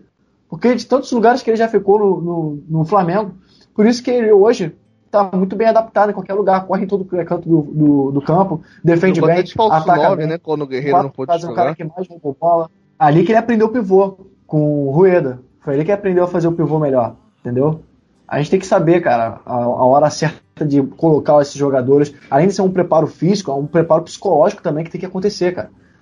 Entendeu? O cara tem que estar preparado psicologicamente, entender que, pô, é o Flamengo, cara. Entendeu? É o Flamengo, não é qualquer clube, não é um clube pequeno de estado. É um clube nacional, um clube gigantesco, cara. A camisa do Flamengo ela é pesada. Se você não jogar bem três jogos, você já é o pior jogador. E se você joga três jogos bem, você já é o melhor jogador. É muito complicado. Como eu falei, tem a capacidade muito grande de construir, como tem também de destruir. Eu Exatamente. citei, eu, citei, eu citei isso em alguns programas, né, cara? Que o Flamengo, a torcida do Flamengo, ela é uma chave. Né? É chave, você pega, bota e roda. O Flamengo tem dois. do- ou o Flamengo é time grande não cai, ou o Flamengo é te cuida Barcelona. Estamos indo rumo a Tóquio. Não tem meio termo da torcida do Flamengo, de como ela trata o time. É um ou outro, ou o time grande não cai, ou rumo a Tóquio. Não existe um meio termo. A preocupação da torcida é essa. Com duas semanas de diferença, né?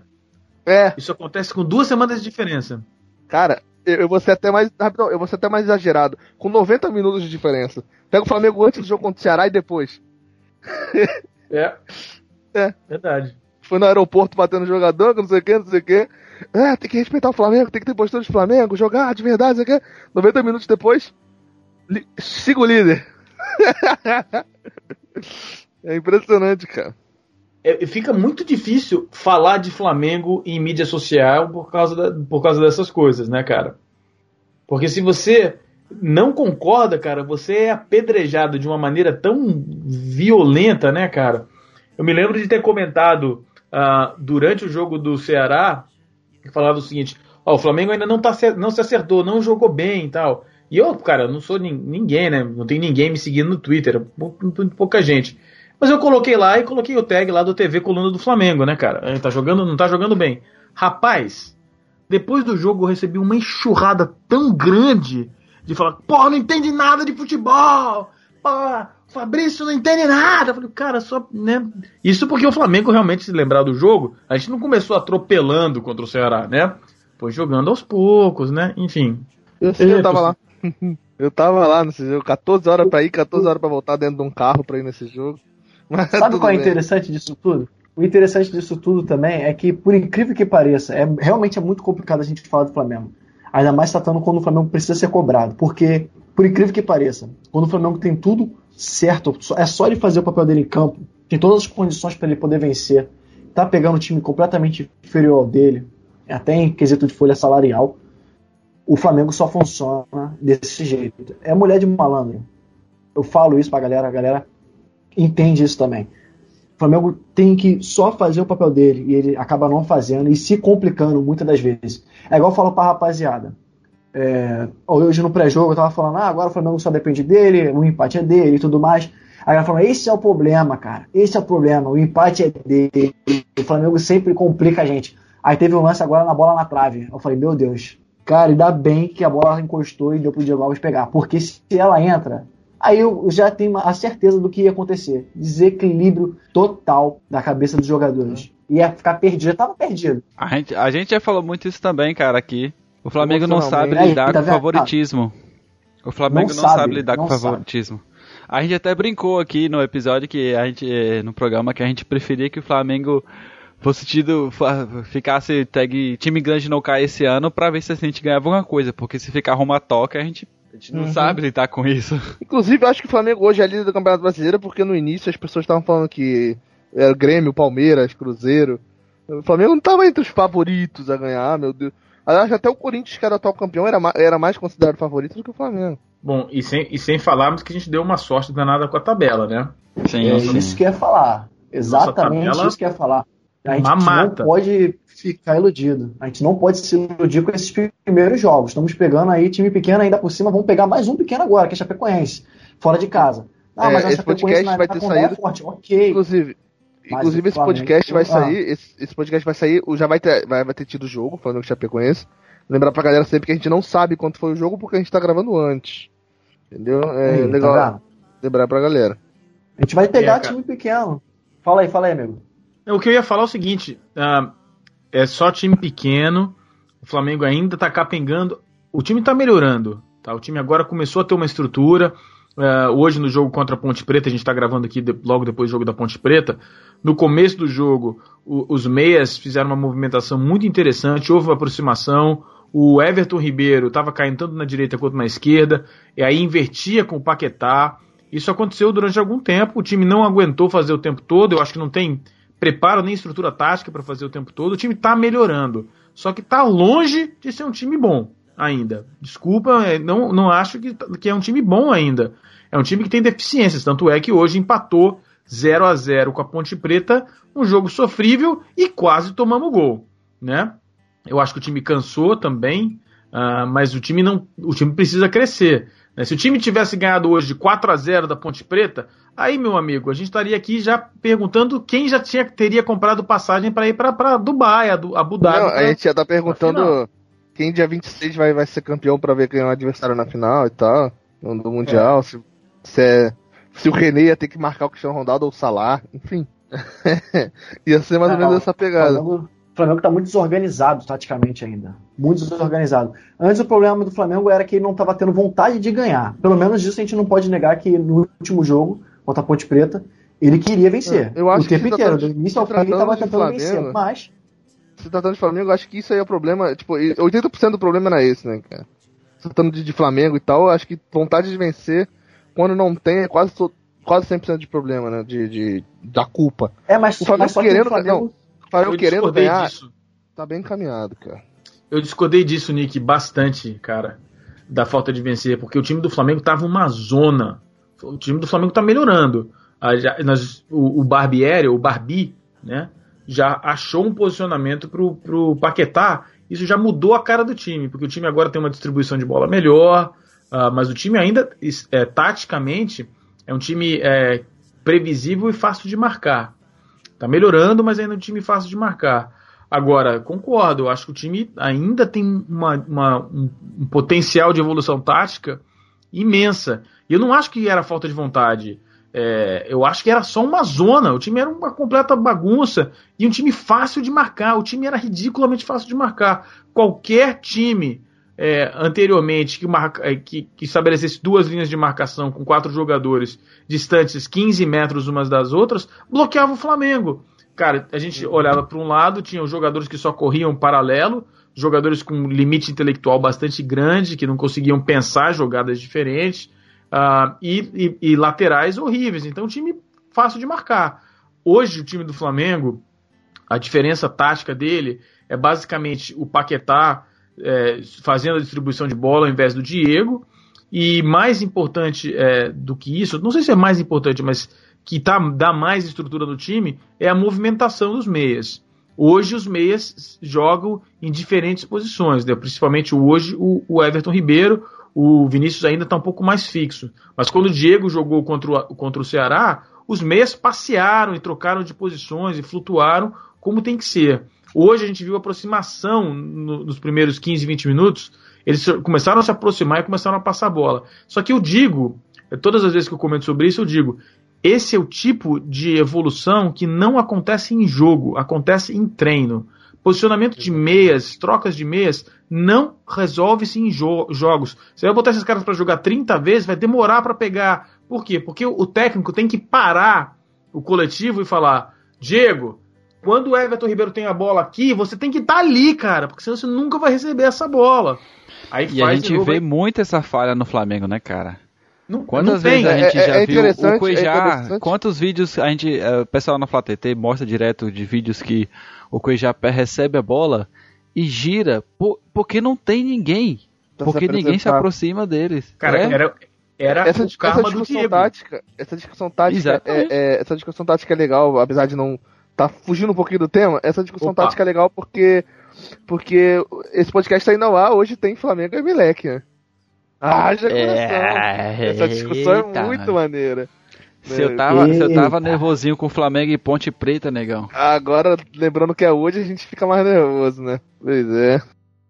É, todo mundo ficou até em silêncio de lembrar que o jogo é Ah. hoje. É. É, 3x0 Flamengo. Deixou até pra baixo agora. Se falar 3 do Guerreiro, aí sim. 2, 2 a 0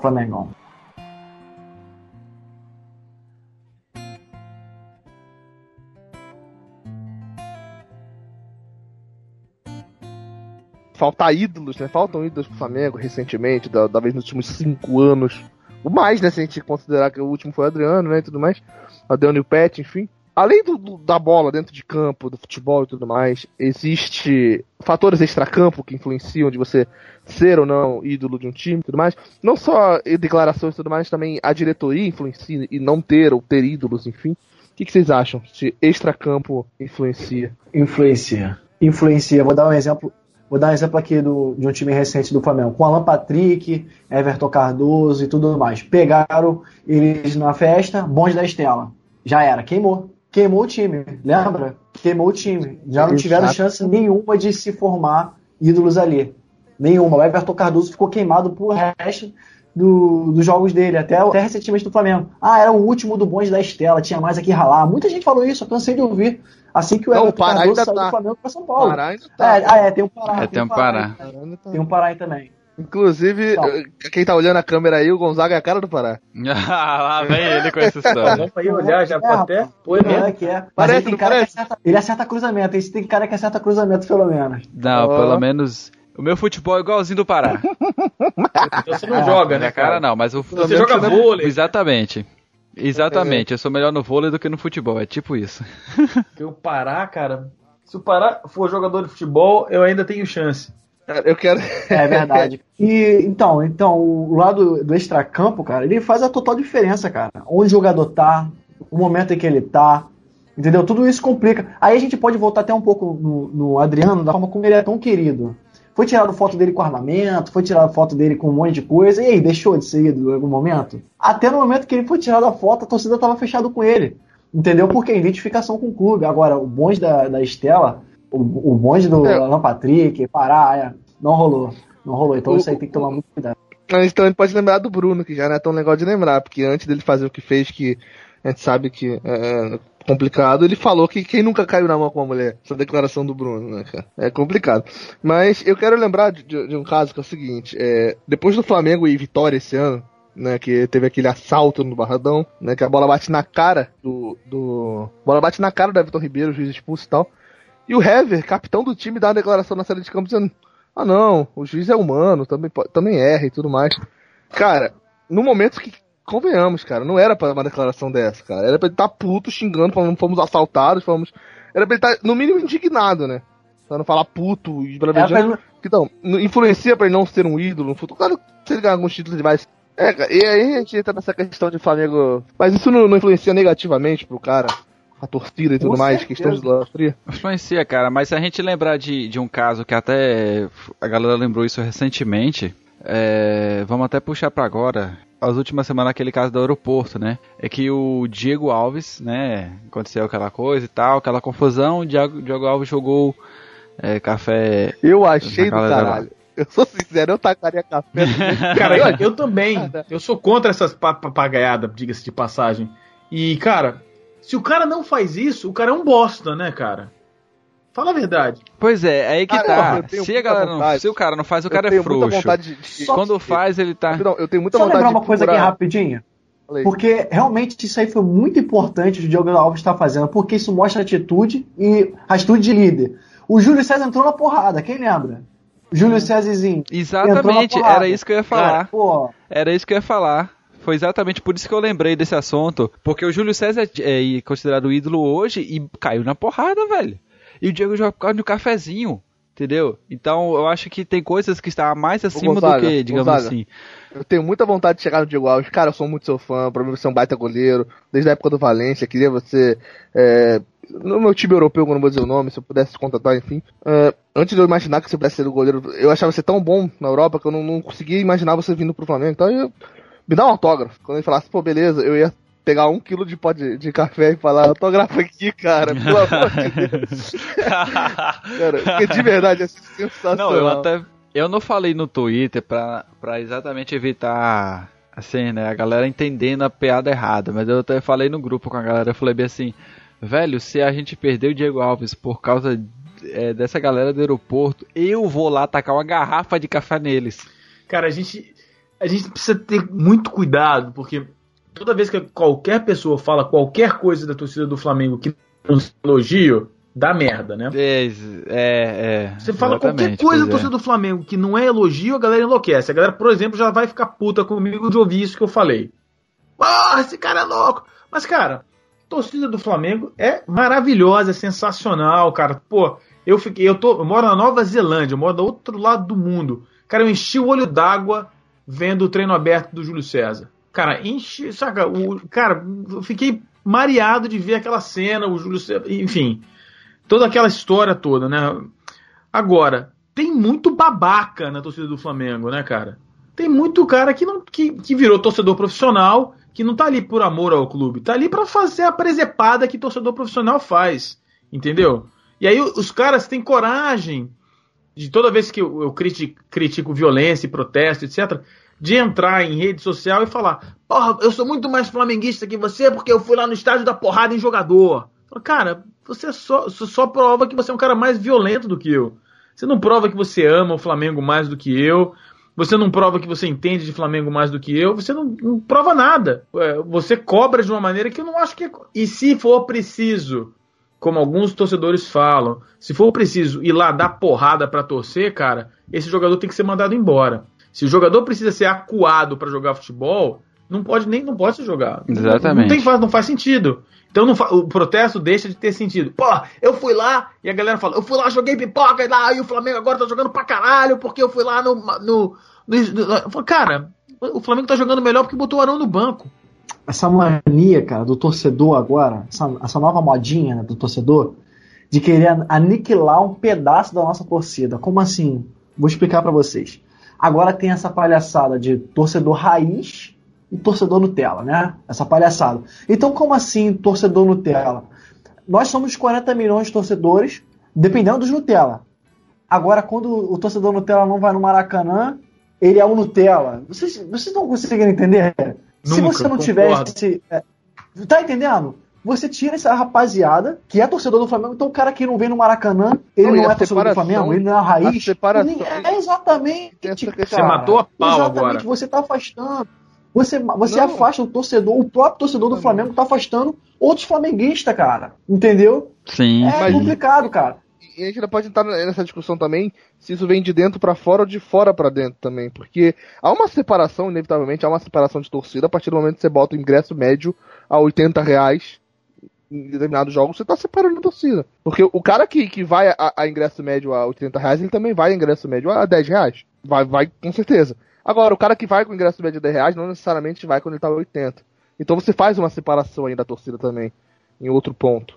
né? Se você quer É, mas- denominar raiz de tela, parte da torcida raiz, entre aspas, vamos botar assim entre aspas, não vai quando o ingresso está 80 reais. É, você tem, você tem razão, mas não é, não é exatamente isso que a gente está falando, né? A gente Não, está falando sim, aqui. É outro É, tipo de é- separação que tem, né, É. cara, tá com a torcida. Não, isso aí, isso aí que você falou é verdade, cara. 40 milhões é, sempre foi, né?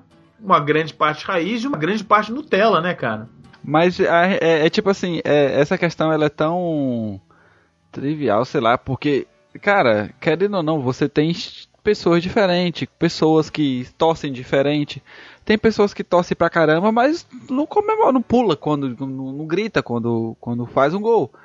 Tem gente que é mais contida, tem gente que comemora, fica, tá ali, terno gol, feliz, beleza. Tem gente que quando pula extravasa. Então, vai muito desse perfil de pessoa, entendeu? Agora, digamos assim, eu, eu nunca fui no Maracanã. Isso quer dizer que eu sou menos torcedor do que outras pessoas? Não, é simplesmente minha condição, onde eu moro, não me dá a condição de ir até lá. Gostaria de estar lá? Gostaria. Aí eu também, ah, aí hoje vem a galera do selfie, sempre fica aquela, aquela discussão, nah, a galera só vai. Sim, realmente, a gente sabe que hoje, infelizmente, hoje em dia, o perfil da, da, da, da, assim, da sociedade mudou a esse ponto de ir para estádio de futebol, e, assim como é quando ela vai para show, que ela vai para show e, e, só vê a galerinha com o celular. Então isso está é, integrado a outras questões também. Agora, que tem torcedor que, que é Nutella, que é raiz por fazer uma coisa, fazer outra, cara, é que nem aí a gente pode ir também até, a gente não vai entrar nisso, claro, mas só para salientar também que é o mesmo argumento que outros, outros torcidas de outros times usam para dizer o que é torcida do Flamengo ou não. Ah, os caras falam, virar, ah, é tudo modinha. É torcedor modinha, é torcedor porque não torce para nenhum outro time. Cara, a partir do momento que você dá suporte ao time, você é um torcedor, você tá é, desejando, é, digamos assim, apoiando o time. Então, se é torcedor raiz, se é torcedor, não importa, cara. O que importa é torcer pro Flamengo. E aí os caras querem definir, criar definições de torcedor. É, o problema é, mas eu acho que eu sei o que o Gabriel, o, o Gabriel quis dizer, eu acho que é exatamente pelo fato de que nem todo mundo pensa desse jeito, né, cara? Nem todo mundo exatamente, pensa. Pois cara. é, pois é. Exatamente. Pois é. Ó, pega por exemplo, vamos pegar por exemplo aqui. Ah, então quer dizer que o cara não pode vir no Maracanã, ele ele é Nutella. Mas beleza. Mas e se esse cara paga sócio torcedor e você vai sempre no Maracanã e você não é sócio torcedor? Você é Nutella? Ou será que ele que tá lá Pois é. longe é Pois o é. Nutella, porque ele não tá no Maracanã? Isso é muito complicado, tem que parar pra pensar muito bem nisso, entendeu? Mas a verdade é que a própria torcida tá queimando os próprios flamenguistas, os próprios torcedores do clube que Sim, defende. isso Isso, tá. tem que acabar, cara. Isso tem que acabar urgentemente. Isso é muito errado. Cara, a gente tem aí uma mídia paulista que exalta o tempo inteiro os clubes paulistas, a gente sabe disso, né? Toda hora quer botar ali o Corinthians perto do Flamengo, toda hora é só Corinthians o tempo todo, isso é um saco. Mas a, a real, a real mesmo, é que o Corinthians não é nem a quinta maior torcida, né? É a segunda maior do país, mas do mundo, ela não é nem a quinta. E só Eu acho que é a quarta, né, Flamengo- Não, o São Paulo, se eu não me engano. Não, não, o Chivas Guadalajara. É, não, eu Só acho que é Flamengo. Chivas, América e, e Corinthians, não é não? A última vez que eu tinha visto era, Cara, era eu assim. não lembro. Ou é a quinta ou é a quarta. Eu sei que tá por ali. Mas a- Uhum. o fato é que a diferença é, é absurda do Flamengo pro Corinthians. E só vai ultrapassar ou alcançar o Flamengo se acontecer isso aqui que eu vou falar pra vocês. Uma epidemia, tipo um ebola, que só vai matar flamenguista. Só assim, cara. É a única forma de conseguir ultrapassar a torcida do Flamengo. Me fala um outro modo aí de cair tanto assim. A torcida do Corinthians tem quanto? 29, 29 milhões? 30 milhões? O Flamengo tem 40, cara. A diferença é absurda. Só se houver uma epidemia que vai matar só flamenguista. É a única Não, forma. Não, vou ou- discordar ou- de você um ou- pouquinho, cara. Voltando, voltando ao tema, ou se acontecer do- dos ídolos do Flamengo serem Henriques Dourados e, e Arãos. Não, a Aí é- chance- vai deixar de crescer. A chance é pequena, a chance é muito pequena, mas há uma chance. Ah, e qual é essa chance? O- a chance é, é, é um- num período de 10, 15 anos, a gente vê uma hegemonia que está começando a se formar do Corinthians. Se você pegar os últimos 5, 6 anos do Corinthians e os 5, 6 anos do Flamengo, é uma goleada absurda do Corinthians. Não, E sem a- gente entender. E a Demais, molecada, demais, demais. a molecada que é Isso título. é, é um fator muito importante, pra 2011, verdade. o Corinthians tem o Brasileiro 2011, a Libertadores 2012. 2013 teve Mundial. Recopa. É, Mundial também. Recopa que a gente não sei se, re- se conta. 2014 também não me recordo se teve título do Corinthians, mas 2015 ganhou o Brasileiro, 2017 também. Você tem de Nick, 2011 pra nos cá. últimos tem- 20 anos, Nick, o Corinthians foi o time que mais venceu títulos. É o que é. mais conquistou títulos nos últimos 20 O Corinthians tem, anos. Fala, o Corinthians tem sete títulos brasileiros. O Corinthians tem sete, o Flamengo tem seis. O risco. O, o primeiro do Corinthians foi 90. De 90 pra O cá risco ganhou de- 7. O Flamengo só ganhou de, de 90 pra cá 2. 92 e 2009. O risco não é com quem tá vivo. Aí eu concordo com você. O risco é com quem tá vindo ao mundo. A molecada quer ganhar título, cara. Você pega um moleque de 5, 6 anos, o Corinthians continua ganhando tudo, os caras compram camiseta, vão, os caras viram corintiano, cara. É o time, porra. Os É o caras ganham tudo. Cara, o é, perigo eu não falei, é agora. O perigo falei não é com quem exatamente tá isso. vivo. Eu falo isso, eu acho que eu falo isso todo podcast, cara. O, o brasileiro é cultura do brasileiro. O brasileiro não quer.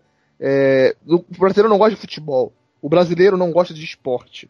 É, eu, até dei o exemplo da Fórmula 1. Quando, quando, quando Ayrton Senna era, é- era piloto e tudo mais, todo mundo gostava de Fórmula 1. Todo mundo assistia. Hoje são poucos que assistem. Futebol, mesma coisa. Brasileiro não gosta de esporte, não gosta de futebol. Brasileiro gosta de ganhar. Brasileiro gosta de ganhar. É, Se for campeão, tá ótimo. É isso que o brasileiro gosta, não é de futebol. Tanto que é por isso, ô, ô Nick, só um adendo a isso aí. Tanto que é por isso que o, o Brasil não valoriza o esporte olímpico, porque o Brasil só ganha bronze. E pra Exatamente, brasileiro o bronze não serve. Nem O prata. Brasil, eu acho- cara. Eu- só que é o seguinte, o lado bom disso é que o Flamengo é o time, no momento, que tem maior possibilidade de ser hegemônico daqui a 10 anos. É isso aí também. O Flamengo tem um potencial que o Corinthians, por exemplo, por conta da besteira que eles fizeram com o estádio deles, você olha aí, acabou de ser lançado aí, o Mauro César vi- vive falando sobre isso, da, da, da redução da dívida do Flamengo. O Flamengo tem a maior arrecadação disparado entre todos os times. Hoje tem apenas a décima maior dívida, que Exatamente. reduziu a dívida no ano passado em 23%. Então, cara, o Flamengo tem uma chance. Cara, E pra- eu queria até estender isso. Perdão, desculpa até te interromper, peço perdão Imagina. de verdade. Mas é porque esse assunto, ele tem um. Se você olhar historicamente o futebol brasileiro, é, os anos 80, dos anos 80 para trás, o Brasil era tão, tão é, grande no futebol quanto o futebol europeu. Eram dois polos, assim. A do Brasil até, inclusive, às vezes era maior. Os olhos eram pro Brasil. O que aconteceu para o futebol europeu deslanchar desse jeito e o futebol brasileiro virar o que, o que é hoje? Foram os anos 90. Os anos 90 influenciaram muito. Por quê? Porque os times europeus como um todo focaram em quê? Não ter dívidas. Ter, ter dinheiro. Focaram no dinheiro, sabe? Então o que aconteceu? Eles começaram a não ter dívidas, investiam todo o seu dinheiro em jogadores para montar um bom time, isso arrecadava patrocínio, o patrocínio ajudava a melhorar o time, e aí visibilidade, mais visibilidade com o time bom, e foi uma bola de neve positiva que fizeram eles ter ganho dinheiro. Enquanto os times brasileiros nos anos 90, é, e, e também a CBF contribuiu muito, tá? A CBF contribuiu muito porque os times brasileiros não, não se desenvolvessem nesse sentido, o Brasil perdeu esse poder, cara. E o financeiro começou a ser cada vez mais é, importante no futebol. Pra que, que eu tô lembrando isso? Porque a partir do momento que o Flamengo não tiver dívidas, e eu acho que o Flamengo pode chegar num momento que não vai ter dívida, não vai dever nada a ninguém, ele vai poder ter todo o seu dinheiro de arrecadação para montar um bom time. O que acontece com isso? O Flamengo tem mais visibilidade, consequentemente mais patrocínio, porque mais gente vai querer ver esse time bom jogando, e o dinheiro vai aumentar. O Flamengo pode daqui, sendo otimista, 30, 40 anos, ter dinheiro suficiente para disputar com grandes times europeus. Entendeu? Eu acho, Esse que é eu o acho, ponto. Acho pouco provável que a gente chegue no nível europeu, mesmo daqui a 40 anos, por causa da visibilidade que a Europa tem comparado com o Brasil. Cresceu nos Ah. anos. Não, e pela liga também, né, cara? Pela liga, E É, se a Copa União também, tivesse né, vingado em aquisitivo. 87, que, que foi o momento que os times falaram, montaram o seu campeonato sem a CBF, se tivesse peitado e falado, não, o campeonato agora é nosso, não vamos.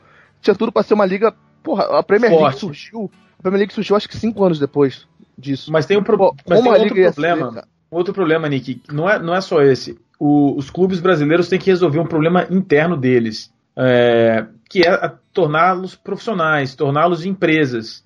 É, estatutariamente, eles não podem fazer isso. Né? Então isso há, um problema, há um problema que a gente ainda precisa resolver. Agora, é por isso que eu di- disse no começo do cast que eu acho, cara, que o- a evolução do futebol brasileiro é ser um futebol, é um campeonato fortíssimo com jogadores da base. 23, 24 anos antes de irem para a Europa. O sucesso do time, minha visão, minha ideia de Brasil tendo sucesso no futebol é termos times bons, formados por moleques da base, e o melhor time do Brasil, o mais poderoso time do Brasil, será aquele que conseguir manter o jogador na- da base no time até 24 anos, 23, 24 anos. Imagina se nós conseguíssemos segurar o Vinícius Júnior até ele ter 24 anos. É, o, o- o Santos fez E antigamente- um milagre o Neymar, antigamente né? era assim no futebol brasileiro. Era assim no futebol brasileiro antigamente. É, tinha a lei do passe, e aí surgiu a lei Pelé, que também é outra coisa. É, na década- Foi... eu, eu escrevi em um dos meus nas minhas colunas lá no coluna do Flamengo ah, o campeonato carioca de 1958 a final do campeonato carioca de 1958 tinham acho que sete jogadores titulares da seleção brasileira jogando a final do campeonato carioca você imagina era Flamengo e Vasco e tinham sete jogadores É, a gente ainda conseguiu na década de 80 e mesmo no começo da década de 90 ainda ter isso a gente não tem mais né Então, uh, o futuro para mim do futebol brasileiro é esse. Eu não vejo o Flamengo. Eu, eu consigo ver na, na, na, na situação mais otimista possível, com dívidas equalizadas. O, o, um time sempre vai ter dívida, né? É bom ter dívida, não, não ter dívida nenhuma não, não, é, não é assim, né? mas alguma dívida equalizada, uh, o estádio próprio. O Flamengo vai conseguir chegar no nível do time médio na Europa. Eu imagino o Flamengo tendo uma estrutura, uma competitividade como um Sevilha, como um Valência, uh, como um time, um Tottenham. Não, não vejo o Flamengo sendo um Manchester United, não vejo o Flamengo sendo um, um Bayern. Por mais que, que sofra dizer isso, porque eu acho que a gente tem, tem jogador, vai ter jogadores, mas eu acho que o poder de grana e, e as décadas que o futebol europeu tem na nossa frente nos coloca numa situação praticamente irreversível. O lado bom para o flamenguista é que, por exemplo, para as redes de televisão, é interessante que o Flamengo e o Corinthians se destaquem, que sejam os maiores times do Brasil, tá? Por quê? Porque sendo esses dois times os maiores times do Brasil, a audiência em tudo vai explodir. É, Premier Play, TV paga, internet, tudo vai explodir. É, a Globo e, as redes de, de televisão não tem interesse nenhum de fazer o Guarani um time grande. Tem interesse nenhum de dividir a cota de dinheiro igual. E, e eu vou ser bem sincero, eu tô cagando e andando pros outros times. Eu quero mais é que o meu time seja o maior de todos. Não, eu quero que o Flamengo pague todas as dívidas e que daqui a 20 anos ele seja pelo menos uma potência a nível nacional imbatível. Eu quero que o Flamengo seja o Bayern do futebol brasileiro, né, cara? É, é o que eu quero. É, comparado o Bayern ao futebol alemão, que o Flamengo seja o futebol brasileiro. Exato. É, eu, porque eu, eu, digo o seguinte, na minha opinião, o campeonato mais disputado do mundo, mais difícil do mundo, para mim é o campeonato alemão. Porque para 17 dos 18 times que jogam é o mais difícil do claro. mundo. Só pra um que não é, entendeu? É por isso que eu acho que é o campeonato mais difícil do mundo. É. Entendeu? O prêmio torce pro Borussia. Eu acho que já deu aqui o nosso tempo, acho que o debate ficou maneiro. Eu vou pedir, já que, já que o tema principal era carência de ídolos, era ídolos, pedir pro Gonzaga subir uma música do nosso ídolo John Mayer aí pra acabar o podcast, por favor. Pô, a galera não tá me vendo, Nick. Ninguém sabe que Toca eu sou a cara do John Mayer, cara. Eu boto... Tocar ao vivo. Eu boto na Não, capa. a gente vai fazer questão de botar no post. Se você falasse que era a cara do, do Falcão, a galera ia acreditar, cara. Porra. Vai estar na capa você e o John Mayer, pessoal tirar a própria conclusão.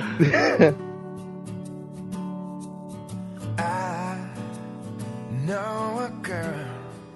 She puts the color inside of my world. But just like a maze where all of the walls are continually change. And I've done all I can to stand on the steps with my heart in my hand. Now I'm starting to see maybe it's got nothing to do with me. Fathers, be good to your daughters.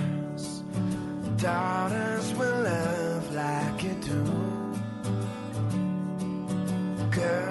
become lovers who turn into mothers.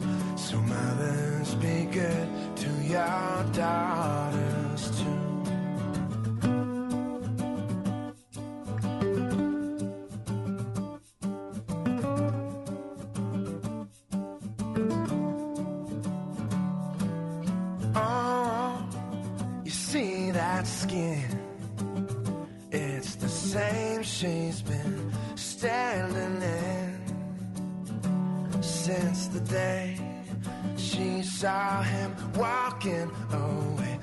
She's left cleaning up the mess he made. So fathers, be good to your daughters. Daughters will love like you do. Girls become lovers who turn into mothers. So mothers, be good to your